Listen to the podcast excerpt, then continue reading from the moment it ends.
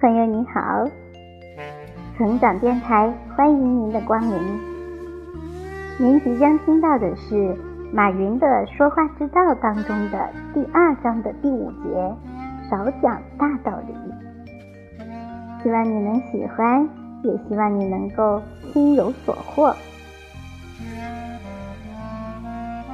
对于一个病人来说啊，即使医生再三证明某种药物有效，说出许多药理知识和大道理，病人总还是心存疑虑的。但是如果医生告诉他，我自己也服这种药，只用了一个疗程就大病痊愈了，听了这种真实的经验，病人的顾虑就会小很多。讲道理。这是一般人的说话之道，殊不知大道理讲多了也会引起别人的反感。善于做说服工作的人都明白，简练精准的话对他人的影响要比空洞的大道理大得多。学会抓住重点进行精细的论述，往往就可以以少易多。例如，马云在忠告创业者时曾经这样说过：“你要少听成功专家的讲话，所有的创业者都应该多花点时间去学习别人是怎么失败的，因为成功的原因有千千万万，失败的原因就一两点。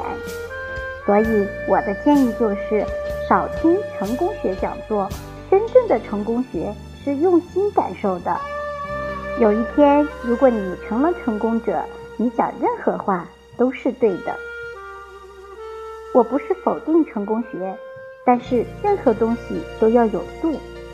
你给我的感觉就是成功学大师在讲课，两招使过以后，别人就觉得有点虚。真是这么回事儿。我们公司员工也有人去听过成功学课程。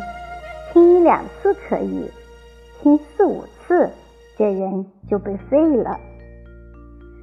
正如马云告诫创业者的一样，真正的成功学是用心去感受的，而非由那些空洞的大道理来堆砌。马云的这番话言短意长，却又恰到好处地道明了成功学的利弊，并且还举例说明了自己的观点，博得了大家的认可。人不在多，达意则灵，就是指讲话要少而精。尤其是在日常生活中，如果你总是摆出一副专家学者的模样，在他人面前侃侃而谈，那么难免会给人留下故弄玄虚的印象。而且这种过于专业化的话，也会让人觉得你缺乏亲和力。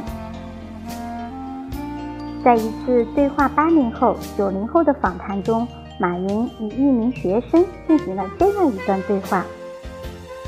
学生说：“请允许我向哥表白一下，我是大一的九零后，自己创业做了一个搜索，我希望如果有机会的话，能够跟咱们淘淘搜合作，因为我觉得那个很不错，我老喜欢您了。”问题就是，我也很喜欢金大侠。我看过您摆过一个造型，金色亮翅，很漂亮。想问金大侠的角色，您喜欢哪个？想问您经营阿里巴巴的时候，学到了哪一派哪一招，用了几成功率？是不是用这个武功哲学来经营自己的事业、爱情、生活？马云回答。我觉得你问的挺好，九零后问问题就应该这么问。他如果像我们这个年龄的那样问问题，就麻烦大了。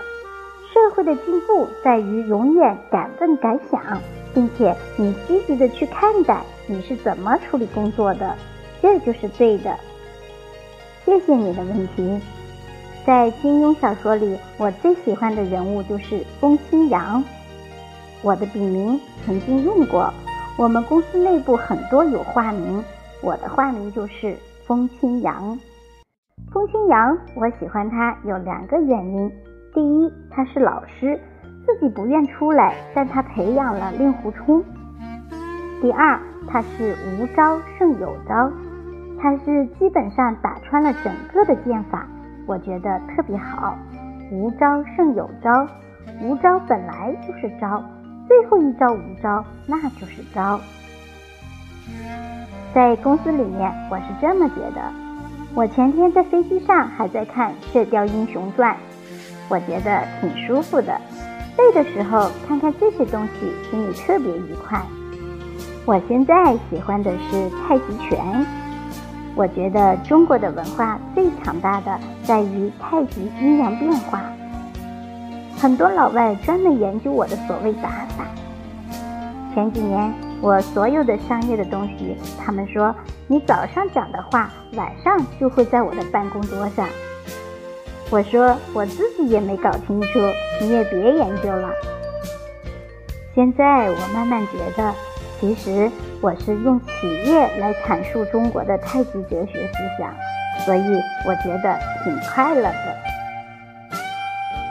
马云的话很朴实，其中并没有很多大道理，但是却往往能够打动人心，因为他的话贴近生活，并没有给人高高在上的感觉。